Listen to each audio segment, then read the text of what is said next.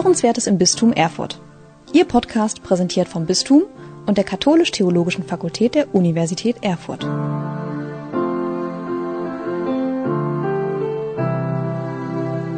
Digitalisierung und Weltkirche. Das sind zwei Schlagworte, die mir aus aktuellem Anlass zum synodalen Weg der katholischen Kirche in Deutschland einfallen. Anfang Februar trafen sich die Delegierten des synodalen Weges zu einer Online-Konferenz statt der vorgesehenen Vollversammlung. Und zu Pfingsten kündigte Kardinal Mario Grech einen synodalen Prozess für die katholische Kirche weltweit an. Aus meiner Sicht ein guter Anlass, auf diese beiden Ereignisse zurückzuschauen und einige Inhalte einzuordnen. Das möchte ich, Niklas Wagner, Leiter des Katholischen Forums im Land Thüringen, heute mit zwei Erfurter Synodalen tun, nämlich mit Julia Knob, Professorin für Dogmatik an der Katholisch-Theologischen Fakultät der Universität Erfurt und mit Ulrich Neimeyer, Bischof von Erfurt. Herzlich willkommen Ihnen beiden.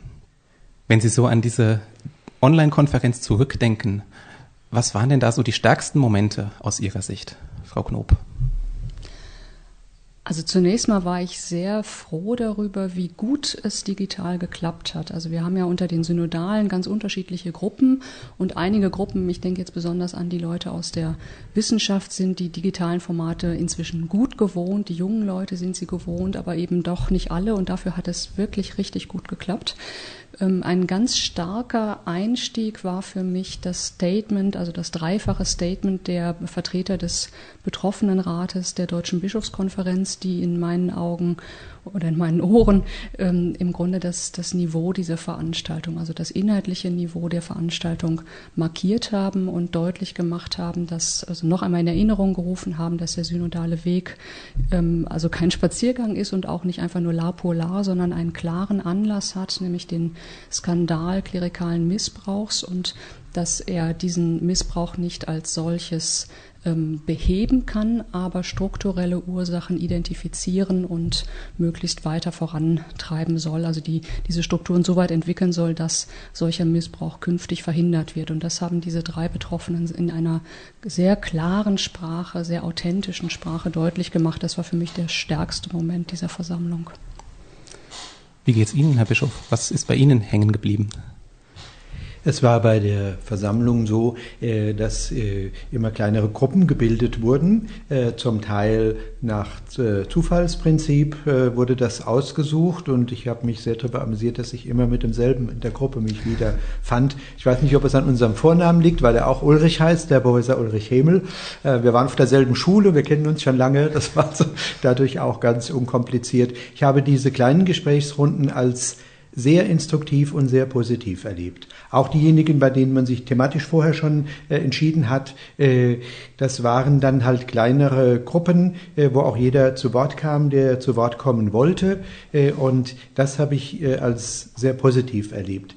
Das Statement zu Beginn der Menschen, die sexualisierte Gewalt erlebt haben, war sehr beeindruckend. Und ich habe in den kleinen Gesprächsgruppen dann festgestellt, dass diejenigen, die noch nie bewusst mit einem Menschen gesprochen haben, der sexualisierter Gewalt ausgesetzt waren, äh, davon äh, äußerst beeindruckt waren. Und ich vermute, dass auch das äh, Format dazu beigetragen hat. Ich habe ja mit vielen Betroffenen und Opfern sexuellen Missbrauchs schon gesprochen.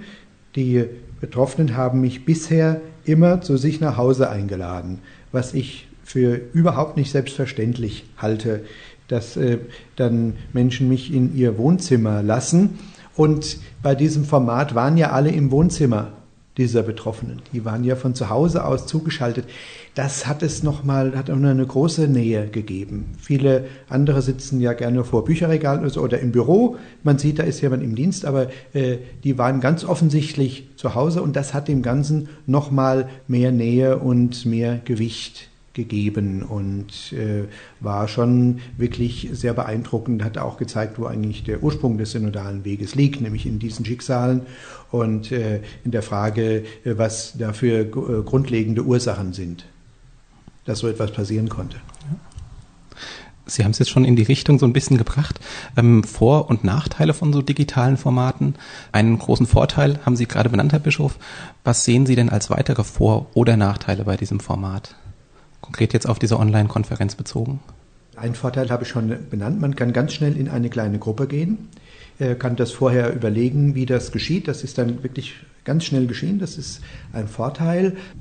Ein Nachteil ist natürlich, dass man im Plenum dann doch eher wie ein Fernsehzuschauer ist, der jemanden reden hört. Und das ist etwas anderes, wenn man in einem großen Saal zusammensitzt. Und äh, was natürlich auch nicht stattfinden kann, wie in äh, Präsenzversammlung, dass man sich äh, am Rande auch unterhalten kann in den Pausen. Ja, bei vielen Sitzungen sind die Pausen ja ohnehin sehr wichtig, dass man sich unterhalten kann, kennenlernen kann, Themen auf kurzem Wege mal besprechen kann, nochmal zu jemand hingehen kann. Wie haben Sie das eigentlich gemeint? Das ist im digitalen Format äh, so nicht möglich. Was waren aus Ihrer Sicht, Frau Knob, die Vor- oder Nachteile dieses Formates? Also ich habe das ganz, ganz ähnlich wahrgenommen. Ähm, ein Vorteil ist sicherlich, dass man sehr schnell switchen kann zwischen unterschiedlichen Gruppen, auch Kleinformate, Großformate miteinander bringt, eine sehr, sehr dichte Arbeitsatmosphäre schaffen kann.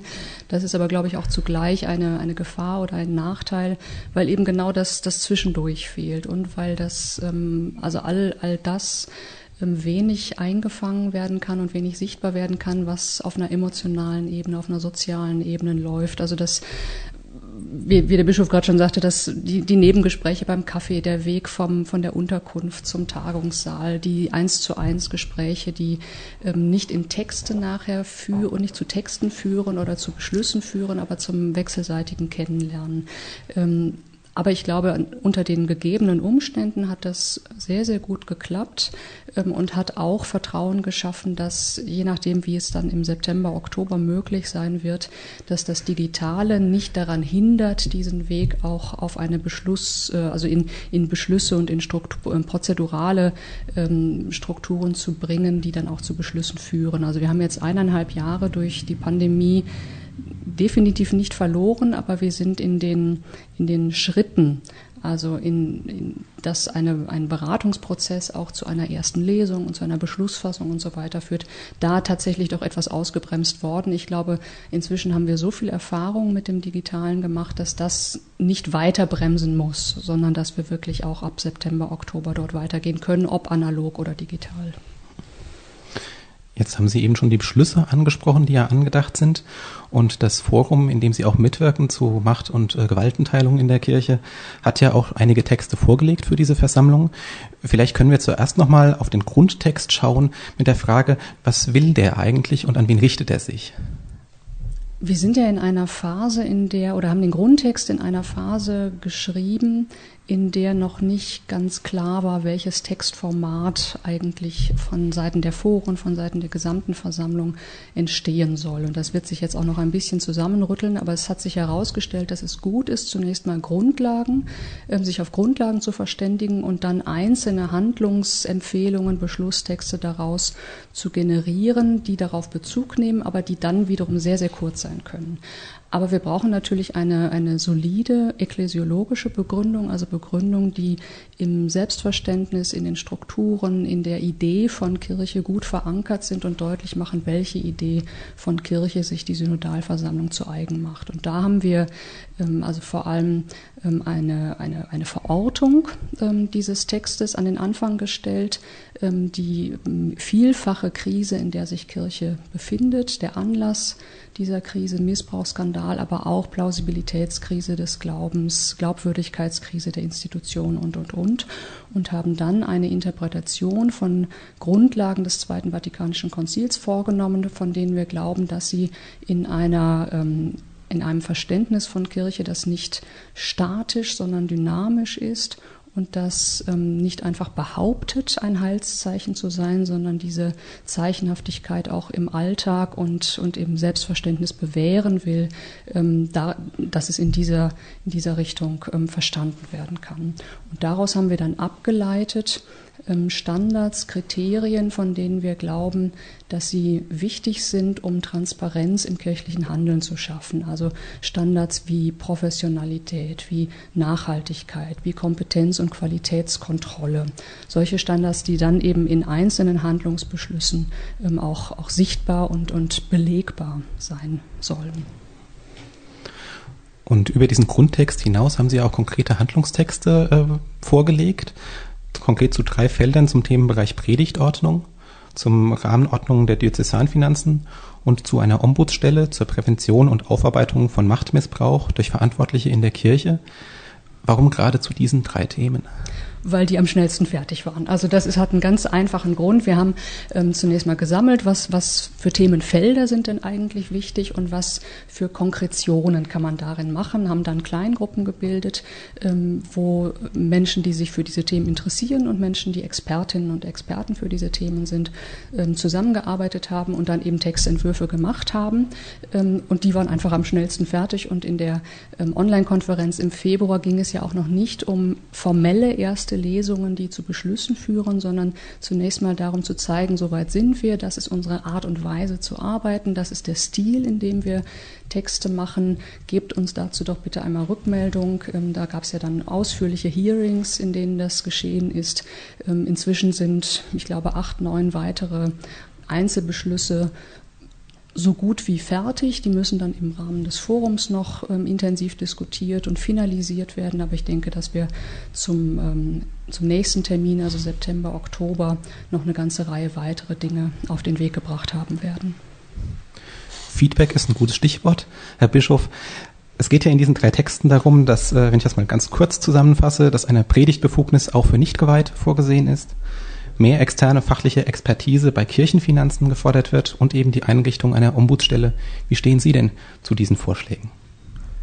Ich kann mich da ganz äh, den, den Papieren anschließen. Äh, vielleicht auch ein Grund, weshalb diese Papiere äh, jetzt schon fertig sind. Ja, äh, also man kann ja auch gerade im Bereich Predigtdienst manches ausweiten, was es ohnehin schon gibt. Es gibt eigentlich streng genommen kein Predigtverbot für Laien in Werktagsmessen.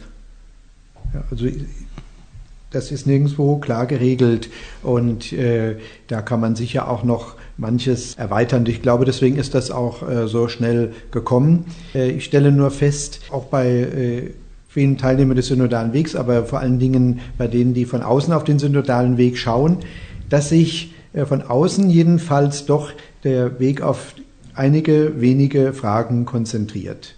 Und man bekommt dann die Fragen gestellt und merkt schon, wie da eine Schublade zugeht. Äh, ist dann die Frage, sind Sie für, dafür, dass äh, Frauen äh, Priester werden können, ordinierte Ämter bekommen können? Sind Sie für die Aufhebung des Zölibats? Wie steht's mit der Segnung gleichgeschlechtlicher Paare. Und äh, da wird man auf diese Fragen so festgenagelt, äh, ohne dass diese grundsätzlichen äh, Konsensüberlegungen, die in den Grundsatzpapieren äh, formuliert sind, dann wirklich auch zur Kenntnis genommen werden. Da stellt sich natürlich auch die zweite Problematik, dass die Mitglieder der Synodalversammlung zu einem großen Teil Theologen sind. Äh, das heißt also auch mit Begriffen, mit Denkmustern, mit Sprachen hantieren, die ihnen vertraut sind, die aber der, dem Rest der Bevölkerung, auch dem, dem Rest der Christen so nicht vertraut sind.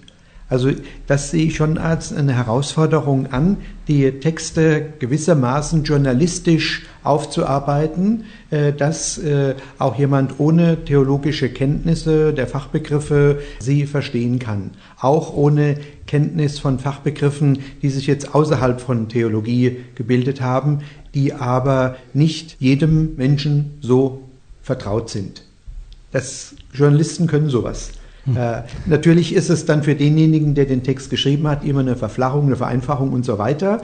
Äh, aber ich denke, man kann dann auch Wege finden, dass man sagt, das ist jetzt so, dass auch äh, viele Menschen das Anliegen verstehen können. Es ist transportiert von der Fachbegrifflichkeit, die es natürlich auch geben muss, damit es klar und eindeutig ist, was gemeint ist, aber es ist dann auch so äh, journalistisch aufbereitet, dass es auch äh, von anderen verstanden werden kann. An einen Punkt würde ich gerne nochmal anknüpfen, und zwar die Frage nach den Erwartungen oder den im Mittelpunkt stehenden Themen.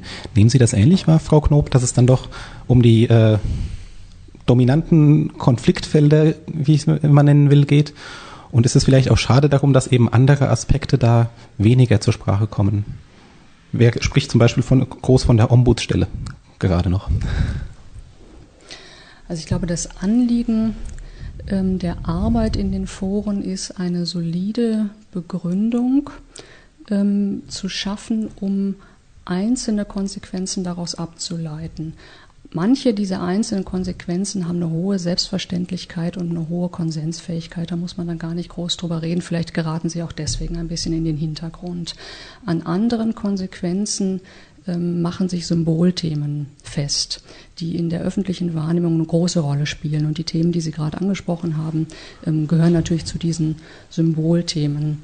Ich glaube, man muss das eine tun und das andere nicht lassen. Also die, äh, man soll es nicht fokussieren auf diese Symbolthemen. Die sind auch nicht der Zweck des synodalen Weges, ähm, aber sie können eine Konsequenz bilden aus einer paradigmatischen ähm, Einstellung, die die Synodalversammlung treffen kann.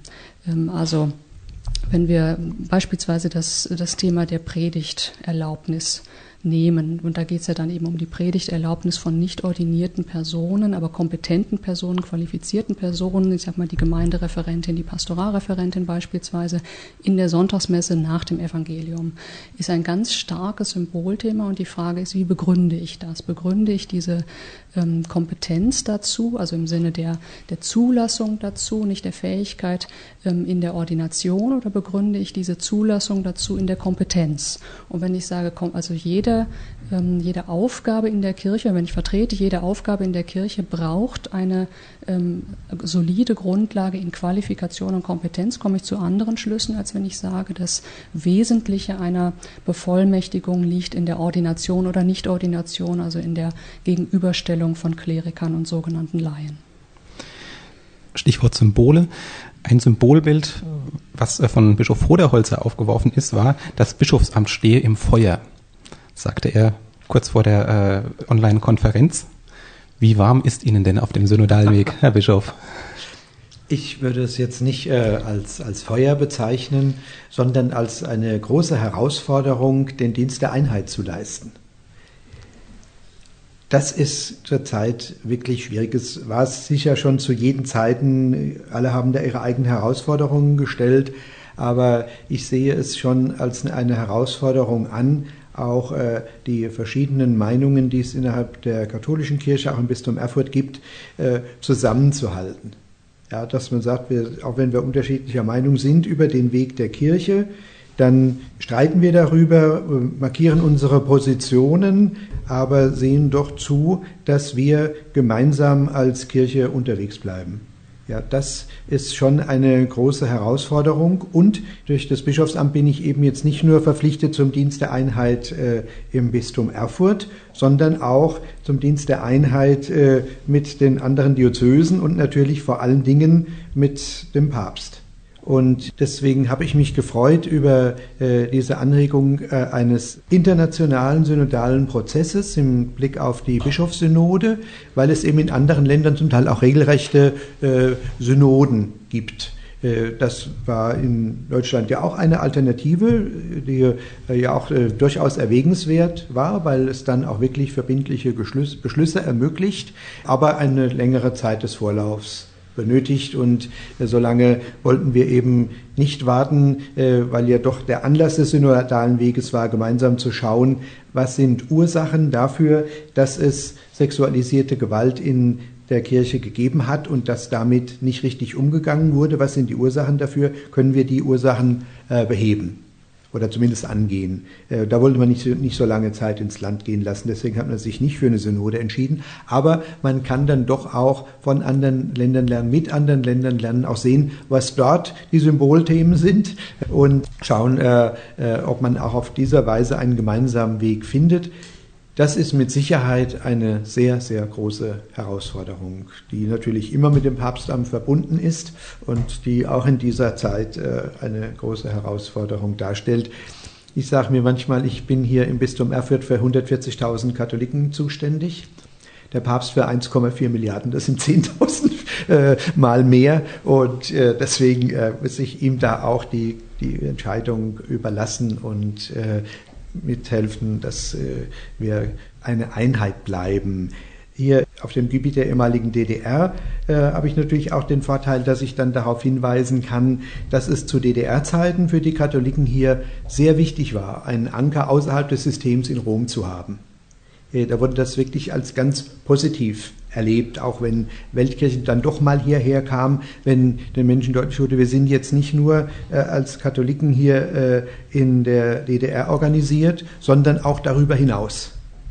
Ja, und äh, was dann eben zu DDR-Zeiten als Anker im positiven Sinne erfahren wurde, als ein Ort, wo man dann auch nochmal einen Halt hat, wird jetzt mitunter auch äh, als negativ erfahren, weil eben ein Anker, an dem das Schiff festgebunden ist, auch verhindert, dass es jetzt überall hinfahren kann. Sie haben jetzt eben schon den äh, synodalen Prozess der Weltkirche angesprochen. Den würde ich gern gleich nochmal in den Blick nehmen. Vorher aber nochmal eine Frage, die aber auch in den Bereich Weltkirche spielt. Und zwar gibt es ja da unterschiedliche Aktivitäten. Also in Irland, in Italien sind Aktivitäten auf dem Weg. In Australien findet ein Regionalkonzil statt. Gibt es da eine Perspektive, vielleicht diese Aktivitäten untereinander auch nochmal stärker in Kontakt zu bringen? Wie sehen Sie das? Also es gibt Kontakte, zunächst informelle Kontakte, was auf offizieller Ebene ist, ähm, kann Bischof Neimeyer vielleicht ähm, etwas noch zu erläutern. Ähm, was man daran sehen kann, ist, dass Synodalität im jetzigen Pontifikat einfach eine riesengroße Bedeutung hat und dass nicht nur Synodalität in einem abstrakten Sinne, sondern in einem ähm, ortsbezogenen, kulturbezogenen Sinne auch geübt und ausprobiert wird. Also ich halte es für überhaupt nicht äh, problematisch, dass an den verschiedenen Enden der Erde unterschiedliche Formen von Synodalität erprobt werden, sondern eher für eine große Chance zu schauen, wie kann das in einer Ortskirche von Australien, wie kann das in einer Ortskirche in Westeuropa oder in Amerika, in Lateinamerika, sind wichtige synodale Prozesse gerade ähm, in, in Vorbereitung oder schon im Gange, wie kann das jeweils vor Ort gehen und was passt zu der Kultur? Kultur. Also das ist für mich auch wichtig, um einen dynamischen Begriff von weltkirchlicher Einheit ähm, zu halten, dass der nicht Einförmigkeit meint, sondern genau diese Verschränkung von Einheit und dezentraler ähm, Organisation und dezentralem Tempo möglicherweise auch mit, mit unterschiedlichen Dynamiken, die vor Ort passen. Bischof? Also es gibt keine strukturellen Vernetzungen mit äh, den Ländern, in denen es Regionalsynoden gibt oder synodale Prozesse, was man mal so hört. Ja, deswegen mhm. ist es, glaube ich, auch sinnvoll, das zu vernetzen und zwar auch mit Blick auf die Bischofssynode. Das halte ich für, für sinnvoll, da auch äh, strukturelle Vernetzungen zu schaffen, äh, voneinander zu hören, was die Themen sind. Die sind natürlich in den Ländern unterschiedlich, weil es in äh, Ländern eben jeweils unterschiedliche Voraussetzungen gibt für, für das Wirken der katholischen Kirche. Ich denke, ein Punkt, der bei uns ist ja mittlerweile fast äh, jedem klar geworden, wie wichtig äh, es ist, also über, wie es uns gelingen kann, die Glaubensperspektive überhaupt den Menschen zu vermitteln. Ja, und äh, noch darüber hinaus zu vermitteln, dass wir als katholische Kirche einen Ort bieten wollen, an dem Menschen ihre Sehnsucht nach Gott leben können. Da haben wir viel Arbeit vor uns ist sicher eine Arbeit, die wir immer, die die katholische Kirche immer vor sich hat, aber wir merken doch, dass wir zurzeit viele Menschen äh, mit unserer Botschaft, mit unserer Einstellung, mit unserem Glauben einfach nicht mehr erreichen ja auch mit äh, unserer Vorstellung, dass ein, ein, ein, Glaube auch eine Gemeinschaft braucht, in der er gelebt wird und in der sich Riten entwickelt haben, äh, Formen äh, des Gottesdienstes, in der es aber natürlich auch äh, Möglichkeiten gibt, den äh, karitativen Auftrag des christlichen Glaubens zu leben, dass es dazu auch organisatorische Strukturen braucht. Da haben wir ein wirkliches Vermittlungsproblem äh, und ich denke, da ist es wichtig zu überlegen, was können wir da tun. Äh, das geschieht ja schon äh, auf vielfältiger Ebene, aber das auch zu vernetzen und vielleicht dann auch konkrete Handlungsoptionen daraus zu entwickeln, konkrete Optionen, wie wir die Menschen besser erreichen können, auf welchen Wegen, Digitalität ist ja ein großes Thema, äh, was sich jetzt durch die Corona-Krise doch ganz anders weiterentwickelt hat. Aber natürlich auch äh, in der Präsenz, was da Formate sind, mit denen wir Menschen erreichen und Orte sind, an denen wir Menschen erreichen. Und da werden wir natürlich schon dann auch einen Weg gehen, der jetzt für die katholische Kirche in Deutschland wichtig ist, weil wir hier besondere Strukturen haben, die es so nicht überall gibt und wo Chancen liegen. Da sehe ich schon äh, Möglichkeiten auch auf diesem äh, internationalen Weg von anderen zu lernen. Ich denke, auch ein wichtiges Thema ist das Thema Katechese, also Glaubensunterweisung, Menschen zum Glauben hinzuführen, äh, welche Methoden es da gibt. Da kann ein internationaler Austausch, glaube ich, schon wirklich hilfreich sein, um auch mal äh, über die eigenen Denkmuster hinauszukommen. Jetzt war bei der Ankündigung dieses internationalen synodalen Prozesses für mich sehr interessant, dass äh, Kardinal Grech da wörtlich den Ausdruck Camino Synodale verwendet hat. Also genau den Ausdruck, auf Italienisch, der für den, auch für den synodalen Weg der katholischen Kirche in Deutschland verwendet wird. Wie deuten Sie das? Ist das ein, auch vielleicht ein Zeichen der Wertschätzung für den synodalen Weg in Deutschland? Also ich würde ihn, den, den Kardinal jetzt nicht direkt in Anspruch nehmen dafür, dass er den deutschen synodalen Weg unterstützt, aber ich würde es als deutliches Zeichen dafür sehen, dass er ihn nicht ablehnt. Mhm. Also dass ähm, na, es, es gab ja die auch die Interpretation, dass der Papst jetzt eine weltkirchliche, einen weltkirchlichen synodalen Prozess äh, in Gang gesetzt habe, um die Deutschen einzufangen, um die wieder einzunorden und wieder auf Linie zu bringen. Ich glaube, diese Interpretation ist falsch. Dass dieser Begriff so gewählt wird, ist für mich zunächst mal ein Zeichen dafür, unabhängig von jeweils nationalen Erfahrungen, dass sich Synodalität auch herausbilden muss, dass sich sowas wie eine synodale Kultur auch entwickeln muss und dass ähm, sie nicht durch vorgegebene Strukturen schon ähm, fixiert sein kann. Also ich glaube, von gerade von unserer Seite, von deutscher Seite, wird es ein wichtiger Beitrag sein, auch in die Weltkirche einzuspielen, dass wir andere synodale Erfahrungen machen, von andere partizipative Erfahrungen machen, andere Rollenverteilungen haben, ähm, die eben zu gemeinsamen Entscheidungen führen können und das auch in die Weltkirche einzubringen. Ich glaube, auch das könnte man als deutschen Beitrag für die Weltkirche sehen. Bischof Neimeyer, wie sehen Sie das mit dem Camino Synodale, mit der Begrifflichkeit? Es gibt zwei Möglichkeiten. Entweder er hat es wirklich äh, bewusst übernommen vom deutschen Begriff, äh, oder es ist dasselbe, dass es eigentlich ein naheliegender Begriff ist. Wenn man nicht eine Synode machen möchte, weil der Begriff der Synode ist klar äh, definiert. Da äh, gibt es äh, Regelungen dafür, Gesetze, das ist auch richtig so. Dann äh, ist geregelt, wer beteiligt ist und wie die Synode abzulaufen hat. Und äh, das ist ja nun nicht geplant, keine Weltsynode oder Konzil. Äh, und dann ist er vielleicht aus demselben Grund auch auf diesen Wort von dem synodalen Weg gekommen. Ja, aber ich weiß es nicht. An welchen Punkten könnte denn aus Ihrer Sicht der synodale Weg der Weltkirche sich ein Beispiel auch vielleicht am synodalen Weg aus Deutschland nehmen?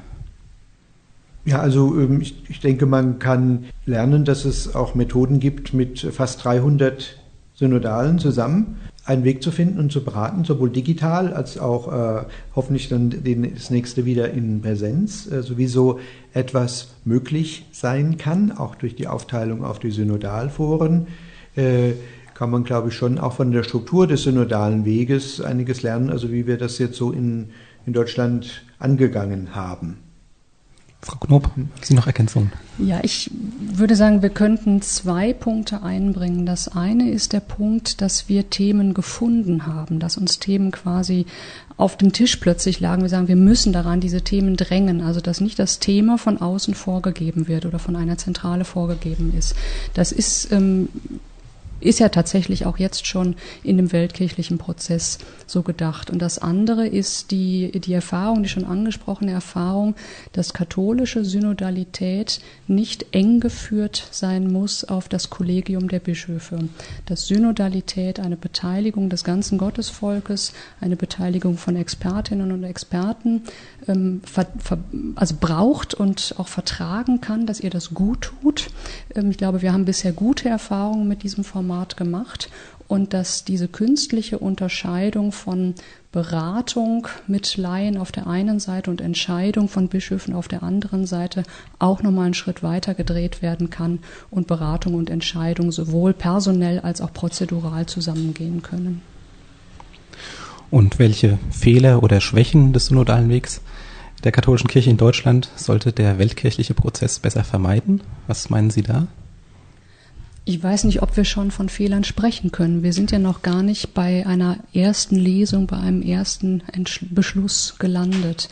Wir werden also im September und danach im Februar, März werden wir sehen, ob die Prozeduren, die wir im Statut und in der Geschäftsordnung haben, ob die funktionieren, ob das, ähm, ob das äh, hilfreiche Strukturen sind, die wir uns dort gegeben haben. Da werden wir sicher nochmal reflektieren müssen. Für den synodalen Weg ist das Statut ähm, gesetzt, aber ob man das äh, verstetigen oder in welcher Weise man es verstetigen kann, das wird die Zeit erstmal zeigen.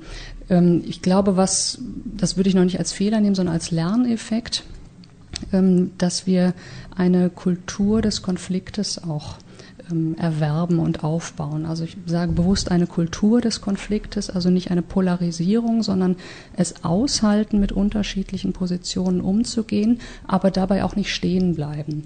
Ähm, und ähm, Einheit nicht in einem hundertprozentigen Konsens erwarten, sondern auch in einem Weitergehen, in einem Überschreiten des Konfliktes hin zu einer dialektischen Lösung von mir aus, aber im Zweifelsfall eben auch zu einer Entscheidung, die eine Minderheit haben wird, die vielleicht auch Minderheitenvoten haben werden. Das hat jedes Konzil gehabt. Warum soll das nicht auch der synodale Weg haben? Also davor keine Angst zu haben und nicht das Schibbolett des Katholischen in hundertprozentiger Einmütigkeit zu erwarten. Ich glaube, das ist auch nur realistisch. Bischof Neimeyer, welche Lerneffekte würden Sie vom synodalen Weg in Deutschland auf den internationalen Prozess hin mitgeben? Also ich äh, würde, wenn anderswo ein solcher Weg begangen wird, äh, raten, möglichst gründlich zu überlegen, wer die Mitglieder der Versammlung sind. Das ist äh, beim synodalen Weg in Deutschland doch manches auch relativ hemdsärmlich gemacht worden, fand ich. Ja. Also dann hieß also Mitglieder des Zentralkomitees der deutschen Katholiken, ja, noch andere. Äh, wie wurden die dann äh, gewählt? Plötzlich noch jüngere und so weiter. Das ist äh, aus meiner Sicht ähm, hätte man das ruhiger überlegen müssen, auch im Blick auf die Zahl derer, die dann äh, tatsächlich äh, an einer Versammlung teilnehmen. Man sollte erstmal eine Zahl festlegen, wie viel das sein können. Ja? Und da würde ich doch nicht deutlich über 200 gehen. Und dann äh, muss man überlegen, wie, wie setzt sich dann äh, dieses, äh, die Synodalversammlung zusammen? Wer nimmt dann teil? Weil doch manche, die jetzt äh, zum, äh, sagen wir mal, stark konservativen katholischen Lager gehören, sagen, sie sind da nicht entsprechend äh, der Zahl der Katholiken, die so denken, in der Synodalversammlung repräsentiert. Was sich dann immer als, als auch eine Schwierigkeit herausstellen kann. Insofern, was es dann heißt, die Ergebnisse dann zu akzeptieren. Zum Abschluss nochmal ganz spontan, der internationale synodale Prozess ist ja gerade erst angekündigt, aber vielleicht haben Sie trotzdem schon mal Hoffnungen oder Wünsche, die Sie damit verbinden. Wie ist es bei Ihnen, Bischof Neimeyer?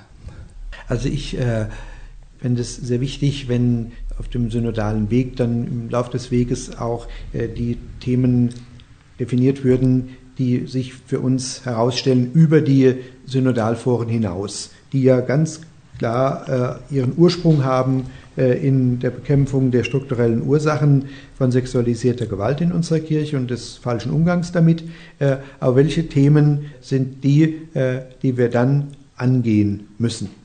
Das könnte sein, dass uns da auch aus dem äh, internationalen synodalen Weg äh, eine solche Fülle von Themen begegnet wo wir dann auch sagen können, was ist bei uns auch wichtig, dass wir da nichts übersehen äh, sagen können, die Themen gehen wir jetzt an, denn manche Themen muss man einfach auch äh, bundesweit angehen. Das kann dann nicht jedes Bistum für sich allein entscheiden, wie es sich da strukturiert. Das äh, wäre auch wünschenswert, weil wir eben als katholische Kirche in Deutschland wahrgenommen werden. Wie sieht es bei Ihnen aus, Frau Knob? Welche Hoffnungen und Wünsche haben Sie im Hinblick auf den internationalen synodalen Prozess? Ich habe die Hoffnung, aber auch tatsächlich die Zuversicht, dass wir in der katholischen Weltkirche eine Kultur von Synodalität und auch eine Kultur versöhnter Verschiedenheit innerhalb der katholischen Kirche entwickeln, dass wir Vertrauen in synodale Prozesse entwickeln und dass wir nach und nach auch jeweils für Kulturen, Kontinente, Nationen, wie auch immer, ähm, Strukturen schaffen, in denen Synodalität verstetigt wird, dass diese Prozesse beispielsweise der synodale Weg in Deutschland jetzt nicht nur ein zwei- oder dreijähriges Momentum ist, sondern dass es weitergeht, dass es auf weltkirchlicher Ebene weitergeht und dass dort ähm, ja im Grunde eine, auch eine Veränderung, eine Dynamik in der Mentalität und in der Kultur von Kirche erfolgt. Ne, man kann ja unterscheiden die Mentalität des Einzelnen und der Habitus, die Kultur eines, einer Institution und die Strukturen. Ähm, und ich glaube, auf allen Ebenen können wir durch diese Prozesse lernen, ähm, wenn wir mit, mit einer ja, guten, zuversichtlichen Haltung auch ähm, auf Zukunft schauen und nicht ähm, das, das, das Schibbolett des, des Katholischen in vergangenen Strukturen sehen und daran alles abgleichen. Aber ich glaube, gerade ein solcher offener Prozess, der sogar thematisch offen ist, wo sich gerade erst auch Strukturen und Prozeduren herausbilden, die sind ja alle noch nicht erfunden, das kann eine ganz große Chance für Weltkirche sein, auch ihre gesamtkirchliche Kultur Richtung Synodalität zu verstetigen. Herzlichen Dank, Frau Knob, Bischof Neimeyer, für diese Ein- und Ausblicke. Ihnen, den Hörerinnen und Hörern, danke ich für Ihr Interesse. Ich lade Sie zugleich herzlich ein, den synodalen Weg, sowohl in den in Deutschland als auch den in der Weltkirche, weiter zu begleiten. Bleiben Sie uns gewogen und bleiben Sie gesund.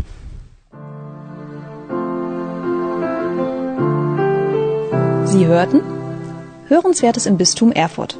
Ihr Podcast präsentiert vom Bistum und der Katholisch-Theologischen Fakultät der Universität Erfurt.